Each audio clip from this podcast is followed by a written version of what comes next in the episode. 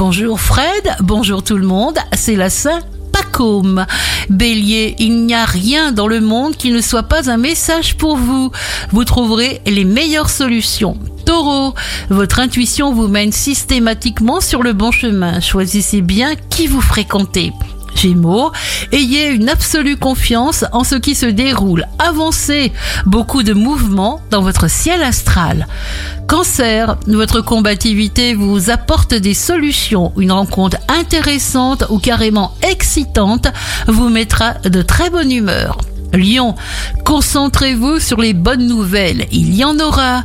Ayez une confiance inébranlable dans vos envies, votre instinct, sans vous juger ni vous critiquer. Vierge, vous serez méthodique et vigilant. Vous disposez de plus de force et de concentration que d'habitude. Balance, si vous êtes artiste, vous allez vendre vos productions, vos idées, votre génie, votre créativité. Recherchez l'harmonie. Scorpion, vous vous sentez comblé. Cette influence favorise aussi l'appétit sexuel, énergie créative. N'hésitez pas, avancez.